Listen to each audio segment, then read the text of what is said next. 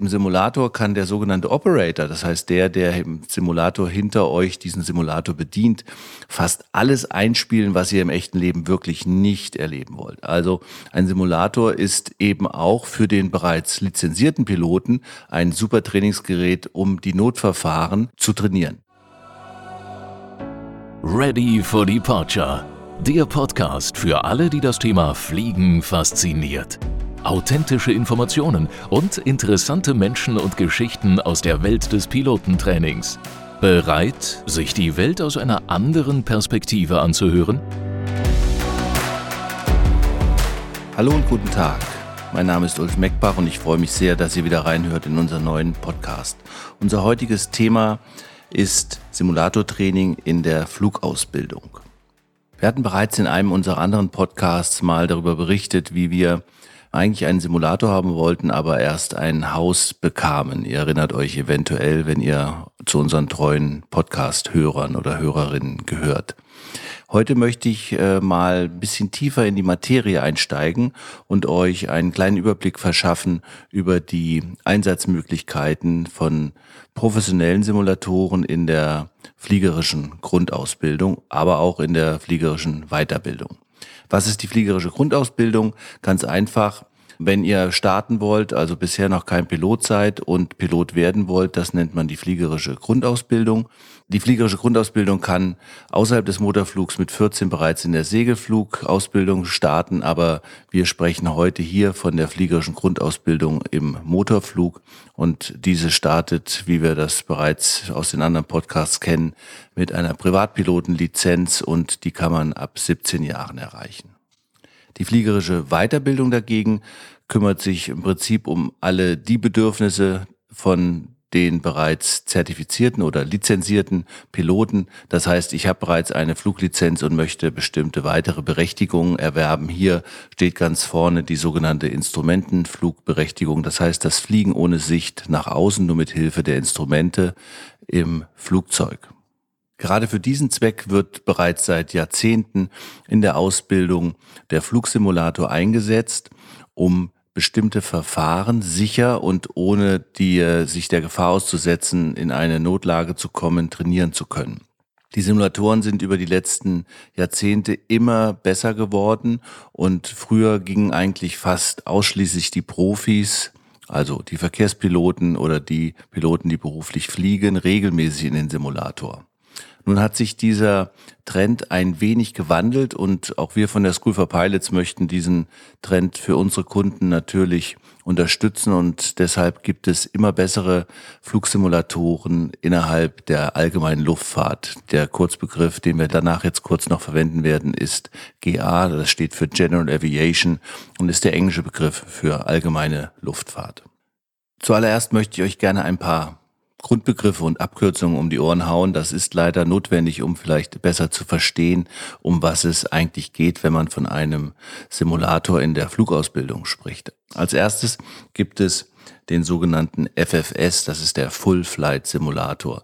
Dieser Full Flight Simulator simuliert ein ganz bestimmtes Flugzeugmodell und ist per Hydraulik oder anderen ähm, elektrischen Hilfsmitteln auf äh, Bewegung ausgelegt und das Cockpit hat jeden Knopf an genau der gleichen Stelle, wie man es von einem echten Flugzeug kennt. Dieser Full-Flight-Simulator wird vornehmlich eingesetzt, um zum Beispiel Airline-Piloten auf neue Flugzeugtypen äh, zu trainieren. Also sagen wir mal ein Airbus A320 oder eine Boeing 737, 747 und so weiter. Also alle die Flugzeuge, die ihr aus den normalen Urlaubsfliegern oder Linienfliegern kennt. Das heißt, jeder Pilot, der vorne euch irgendwo hinfliegt, hat sicherlich eine nicht geringe Zeit in solchen FFS, in solchen Full-Flight-Simulatoren verbracht, um seine sogenannte Musterberechtigung zu erwerben. Diese Simulatoren kosten weit über 10 Millionen Dollar oder mehr, weil sie einfach alles darstellen und der Pilot rechtlich gesehen eigentlich nach dem Simulator nur noch fünf bis sechs Landungen in der echten Maschine macht und dann ausgebildet auf diesem Simulator direkt in das echte Flugzeug steigen kann. Also ihr seht, dazu muss dieser Simulator eine maximale Qualität und ein sogenanntes dynamisches Flugmodell wie das echte Flugzeug darstellen können, damit die Behörde, die diese Musterberechtigung erteilt, zufrieden ist und sagt, okay, dieser Pilot kann direkt danach ein echtes Flugzeug vom gleichen Typ und Bauart fliegen und vor allen Dingen sicher beherrschen. Unterhalb des Full Flight Simulators gibt es einen sogenannten FTD, das ist ein Flight Training Device. Ein sehr viel einfacher gestaltetes Simulator, Cockpit, aber es ist auch genehmigt dafür, um sogenannte Muster- oder Typenberechtigungen zu erwerben. Dieser Einsatz von sogenannten FTDs ist immer dann sinnvoll, wenn aus Kostengründen ein kompletter Full-Flight-Simulator nicht zum Einsatz kommt. Aber auch hier, wie eben gesagt, könnt ihr eine Musterberechtigung für ein bestimmtes Flugzeug erwerben.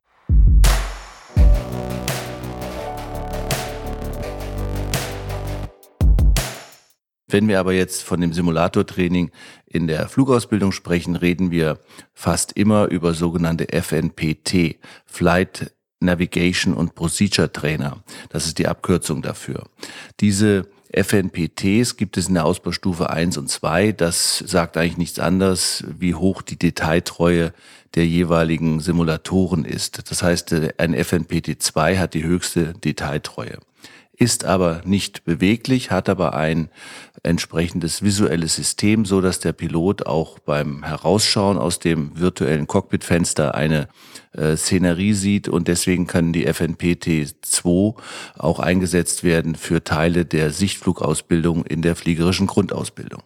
Der Vollständigkeit halber gibt es noch sogenannte OTDs, das sind Other Training Devices, also alle anderen Flugsimulatoren bis hin zu einem euch vielleicht sehr gut bekannten Microsoft Flight Simulator, wo dann externe Bedienelemente angebaut sind. Diese äh, sogenannten OTDs sind aber nicht für die Flugausbildung genehmigt. Insofern sind es reine Trainingsgeräte, in denen der Pilot natürlich gerne bestimmte Handgriffe trainieren kann, allerdings ohne dass diese Stunden angerechnet werden können auf bestimmte Ausbildungsschritte.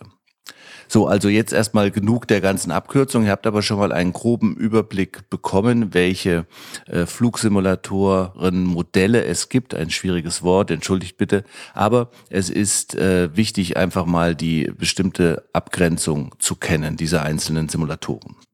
Ich hatte es schon gesagt, wenn ihr mal kurz in unseren anderen Podcast, ich wollte einen Simulator und bekam ein Haus äh, reinhören möchtet, dann empfehle ich das, weil dort haben wir auch ein paar Themen rund um den Simulator schon mal beschrieben. Also wir sprechen heute von dem FNPT2 und wir in der School for Pilots setzen ein originalgetreues Modell der Cirrus SR20 G6 ein. Das ist ein einmotoriges Landflugzeug, was sehr, sehr verbreitet ist bei Geschäftspiloten, also Geschäfts Leuten, die selbst fliegen und ein Flugzeug quasi nutzen, um Termine zu machen, beziehungsweise um mit der Familie Ausflüge zu machen. Dieser FNPT2 ist eigentlich von der Grundausstattung her so gesehen, dass er ungefähr alle einmotorigen Modelle oder auch zweimotorigen Modelle ähnlich darstellen kann. Es gibt sogenannte generische Modelle. Das sind wieder ein paar Fachbegriffe, müsst ihr eigentlich jetzt in, für diesen Podcast zumindest nicht genauer wissen, aber ihr müsst euch das so vorstellen, als wenn ihr in einem Autosimulator sitzt und das Auto hat ein Cockpit ungefähr wie ein Golf oder ein Mittelklassewagen. Dann nennt man das einen generischen Simulator. Das heißt, er stellt eine bestimmte Klasse von Flugzeugen dar oder in meinem Beispiel eben eine bestimmte Klasse von Autos. Habe ich einen Specific Simulator, also ein Specific Modell dort abgebildet, dann ist das so, dass ich dann zum Beispiel in einem Golf-Simulator sitzen würde, um beim Auto zu bleiben. Und dieser Simulator hat alle genau die Knöpfe und Schalthebel und Bedienelemente dort, wo es der echte Golf eben auch hätte und bildet eben keinen Astra oder Hyundai ab, um mal in dem Autobeispiel zu bleiben. Was hat das jetzt mit zu tun, wenn ich einen Specific Flight Simulator habe? Das heißt, der ein ganz bestimmtes Modell, wie bei uns jetzt, dieses sogenannte Cirrus SR20 G6 Modell darstellt. Und was hat es mit der Qualität der Flugausbildung zu tun? Das ist relativ simpel, weil ähnlich wie das, was ich euch bereits eben über den Full Flight Simulator, über den FFS erzählt habe, ist es natürlich äh, besonders effizient, wenn ein Pilot ein Flugzeug kennenlernen möchte, all die Handgriffe sicher und ohne Zeitdruck im Simulator am Boden zu erlernen. Das gilt natürlich genauso oder vielleicht sogar noch im erhöhten Maße für Fluganfänger. Also der Flugsimulator in der fliegerischen Grundausbildung ist aus meiner Sicht zumindest ein sehr gut geeignetes technisches Modell, um dort äh, bestimmte Handgriffe zu üben, ohne dass der Flugschüler oder bei uns auch Student Pilot genannt schon bereits viele Stunden in einem echten Flugzeug verbringen muss. Die sehr gut ausgestatteten sogenannten FNPT2s sind sogar so weit zugelassen von der Behörde, dass sie Flugstundenersatz bilden können. Also in der Grundausbildung für eine Privatpilotenlizenz bis zu fünf Stunden können in diesem Simulator wenn er als FMPT2 zugelassen ist, erworben werden. Und in der weiterführenden Ausbildung, zum Beispiel für der Instrumentenflugausbildung, können von 40 geforderten Stunden bis zu 25 in diesem FNPT2 absolviert werden. Neben der Effizienz, äh, zu der ich gleich noch kommen möchte, ist es natürlich auch ein massiver Kostenfaktor, also in dem Fall eher ein Ersparnisfaktor, weil ein Flugsimulatorstunde auch wenn der Lehrer äh, dazu noch bezahlt werden muss, natürlich immer günstiger ist oder in den meisten Fällen als die normale Flugstunde in einem echten Flugzeug. Das ergibt sich ganz simpel daraus, dass ich keinen Kraftstoff verbrauche, keine Landegebühren bezahlen muss und eigentlich eben rund um die Uhr in diesem Simulator trainieren kann. Das heißt, ich habe keinerlei Einschränkungen und das macht sich zumindest, wenn ich 25 von 40 Stunden in einem Simulator fliegen kann und diese voll auf meine Flugausbildung von 40 Stunden angerechnet werden, natürlich ein nicht zu vernachlässig große Menge Geldes aus. Insofern solltet ihr mit dem Gedanken spielen, weil ihr vielleicht schon Pilot seid, die Instrumentenflugausbildung zu machen, würde ich mich auf jeden Fall nach Flugschulen erkundigen, die einen FMPT2 zugelassen haben und für die Flugtraining einsetzen, so dass ihr im Prinzip Geld spart und schneller zu eurer neuen Berechtigung kommt.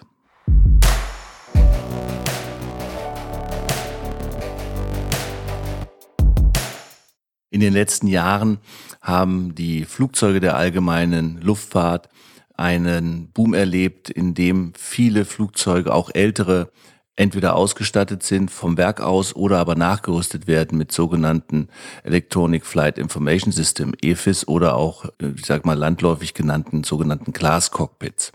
Diese Glascockpits zeichnen sich dadurch aus, dass ihr, wenn ihr in ein Flugzeug steigt, nicht mehr viele kleine runde Instrumente seht, sondern einfach zwei oder drei große Bildschirme vor euch habt und dort alle entsprechenden Daten abgebildet werden. Diese Daten müssen natürlich gefüttert werden. Das heißt, dort gibt es entsp entsprechende Eingabemöglichkeiten. Und diese Eingabemöglichkeiten sind wiederum teilweise so komplex mit äh, Softkeys und Submenüs. Ihr hört schon an den Worten, dass das äh, sich nicht so einfach anhört, dass man sich wie bei einem Computerprogramm natürlich eine gewisse Grundkenntnis aneignen muss, um diese alle zu kennen oder zumindest den wichtigen Teil, den ich für meine Flugmission brauche, zu kennen. Jetzt könnt ihr euch vorstellen, wenn man das während des Fluges lernt, also währenddessen der Motor läuft, Benzin verbrannt wird und vielleicht noch der aktive Funkverkehr auf dem Kopfhörer schallt, ist das ein extremer Stress und die Aufnahmefähigkeit ist sicher begrenzt, wenn ihr vom Lehrer neben diesen ganzen Geräuschen noch äh, Ansagen bekommt, wie ihr was in euer neues Glascockpit eingeben sollt oder in die Eingabegeräte dazu. Also ihr seht, es liegt nahe, dass sich äh, dieses Training dann eher für eine Trockenübung am Boden eignet, als dass man das während des Fluges in der Luft macht. Und dafür sind solche FNPT2s oder Flugsimulationsgeräte natürlich ideal. Und je näher sie dann an dem echten Flugzeug sind, umso schneller werde ich diese sogenannten Handgriffe oder auch englisch Flows genannt, also die Abläufe im Cockpit zur Eingabe bestimmter Daten erlernen und dann auch natürlich im Flugzeug, im echten Flugzeug einsetzen können. Also ihr seht, Flugsimulatoren sind nicht nur ausschließlich dafür da, um das Fliegen mit dem Flugzeug vielleicht zu lernen, sondern besonders um die sehr komplexen Avionik-Geräte, Funk- und Navigationsgeräte im Flugzeug besser kennenzulernen und meine Handgriffe, die ich im Fliegen natürlich nebenbei machen muss, währenddessen ich noch das Flugzeug fliege und funke, einüben zu können. Und hier ist zumindest meine Erfahrung, dass je detailtreuer oder je näher das Flugsimulationsmodell an dem echten Flugzeugtyp ist, den ihr fliegen wollt, umso besser seid ihr nachher auch im echten Cockpit. Und wenn man besser im Cockpit ist, erzeugt das wiederum Sicherheit und diese Sicherheit kommt euch den Mitfliegern, aber auch allen Menschen, über die ihr drüber fliegt, weil dafür seid ihr auch verantwortlich. Erinnert euch vielleicht, ich hatte den Begriff Airmanship in einem der Podcasts mal genannt. Das heißt, die Verantwortung der Piloten für alle Menschen, die transportiert werden oder die man überfliegt. Und die Einstellung dazu wird das Thema natürlich immer wichtiger. Und insofern hat man dort einen echten Sicherheitsgewinn, wenn man im Simulator vorher trainiert hat. Und seid mal ehrlich, euch ist im Prinzip vollkommen egal, wenn ein Flugzeug abstürzen würde und das vielleicht noch über eurer Stadt, ob es ein Airliner ist oder ein Privatflugzeug. Der massive Schaden und die Dramen, die sich abspielen, sind, glaube ich, ähnlich und ähnlich schrecklich. Insofern hat man dort äh, keine Lust, nur weil ein Pilot seine Flows nicht beherrscht, Opfer eines solchen Unfalls zu werden. Jetzt kann man allerdings nicht alles im Flugsimulator lernen. Zum Beispiel das reale Landen ist etwas, was in jedem Flugsimulator, egal welcher Bauart und Größe, immer nur auf einem Rechnermodell basiert. Das heißt, die letzten drei, vier, fünf Meter einer Landung in einem Flugsimulator sind immer etwas anders als in einem echten Flugzeug. Das ist aber nicht schlimm, weil natürlich man egal wie gut man und wie lang man in einem Simulator ausgebildet worden ist, immer irgendwann in das echte Flugzeug kommt und dann ein sogenanntes Landetraining absolviert, beziehungsweise in der Grundausbildung natürlich viele Landungen macht, um das Flugzeug auch im echten Leben mit echter Runway und echtem Wind und allen Gegebenheiten sicher zu beherrschen. Aber diese Landephase ist natürlich davon geprägt, wie sicher und konzentriert ich vorher gearbeitet habe. Das heißt, wenn ich gut in meinem Cockpit zurechtkomme, bin ich auch entspannter, um nachher am Ende eine gute Landung im echten Leben hinzulegen.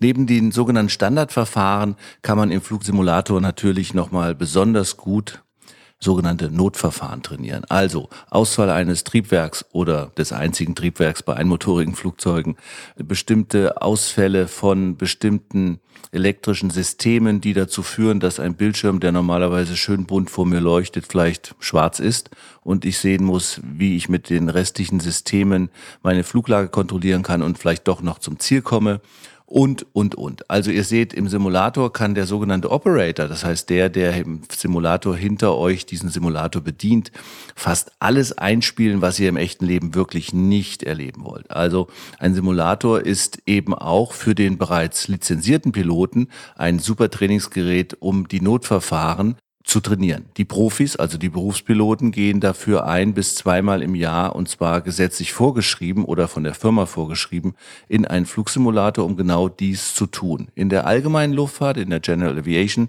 ist dies leider nicht vorgeschrieben, aber es ist ein Trend, dass der sicherheitsbewusste Pilot, vielleicht der, der mit Familie fliegt oder häufig mit Gästen fliegt, sich diese Herausforderung stellt und deswegen ist es wichtig, dass Simulatoren in der allgemeinen Luftfahrt mehr und mehr Fuß fassen, also das Angebot vergrößert wird. Das macht es für euch dann einfacher, Preise zu vergleichen und die Qualität der Flugsimulatoren. Zusammengefasst kann man sagen, dass Simulatortraining in der Grundausbildung oder generell in der fliegerischen Ausbildung ein wesentlicher Bestandteil ist, um Sicherheit zu produzieren. Und äh, ich glaube, das ist keine Neuigkeit für euch alle. Das ist das oberste Gebot in der Fliegerei, sicher zu fliegen und sicher anzukommen. Und insofern empfehle ich allen, die vielleicht selbst schon Piloten sind oder die, die es werden wollen, eure Überlegungen dahingehend zu spezifizieren, möchte ich ein guter und sicherer Pilot werden. Also entscheide ich mich eventuell für eine Flugschule, die einen solchen Simulator mit einsetzt. Oder aber bin ich schon Pilot und möchte meine Skills, meine Fähigkeiten schärfen. Dann gehe ich regelmäßig freiwillig in einen Simulator, um dort die sogenannten Notverfahren oder Standardverfahren zu üben, um einfach besser zu werden. Solltet ihr Interesse haben, das mal auszuprobieren, kommt gerne bei uns vorbei in Hannover. Wir haben einen Cirrus FNPT2 Simulator, in Kürze auch mit Zulassung. Insofern können dort die lizenzierten Piloten sogar eine Stunde, die Sie dort fliegen, in Ihr Flugbuch mit eintragen, als wenn Sie in einem echten Flugzeug geflogen werden. Das war der kleine Werbeblock der School for Pilots. Ich wünsche euch erstmal eine gute Woche und wir hören uns in Kürze wieder mit einem neuen Podcast. Also bleibt sicher, bis dahin. Lust auf mehr bekommen? Selbst mal das Steuer in die Hand nehmen und abheben? Dann klickt auf schoolforpilots.de, werdet Teil der weltweiten Aviation Community und hört in Kürze auf eurem Cockpit-Kopfhörer. You are cleared for takeoff.